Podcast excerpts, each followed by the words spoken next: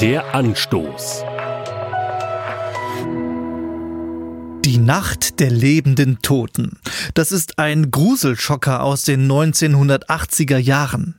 Der Titel erinnert mich an das, was der Prophet Daniel schon 2500 Jahre vorher beschrieben hat, und zwar lange bevor es Hollywood gab. Folgende Zeilen von ihm stammen aus der Zeit 590 vor Christus. Viele, die im Staub der Erde schlafen, werden aufwachen, die einen zum ewigen Leben, die anderen zur ewigen Schmach und Schande. Ich glaube kaum, dass dieser Vers aus dem Buch Daniel Kapitel 12 je als Vorlage für irgendeinen Zombiefilm gedacht war, aber meine ersten Assoziationen gehen in diese Richtung. Daniel schaut in die Zukunft und berichtet vom großen Endgericht, passend zu seinem Namen, denn der Name Daniel bedeutet so viel wie Gott richtet. Daniel ist übrigens auch nicht der einzige Prophet in der Bibel, der von einer großen Abrechnung am Ende der Zeiten spricht.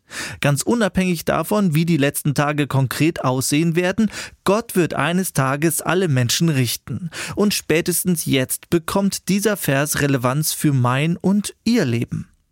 Wie geht es nach diesem Leben hier weiter? Was kommt nach dem Tod? Als Christ weiß ich, nach dem Tod beginnt das ewige Leben in der Gegenwart Gottes.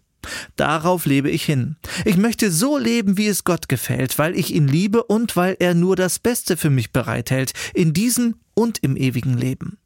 Ich weiß, eines Tages werde ich kein lebender Toter sein, sondern ein ewig Lebender. Wie klingt diese Aussicht für Sie? Der Anstoß. Auch als Podcast auf erfplus.de. ERF Plus. Tut einfach gut.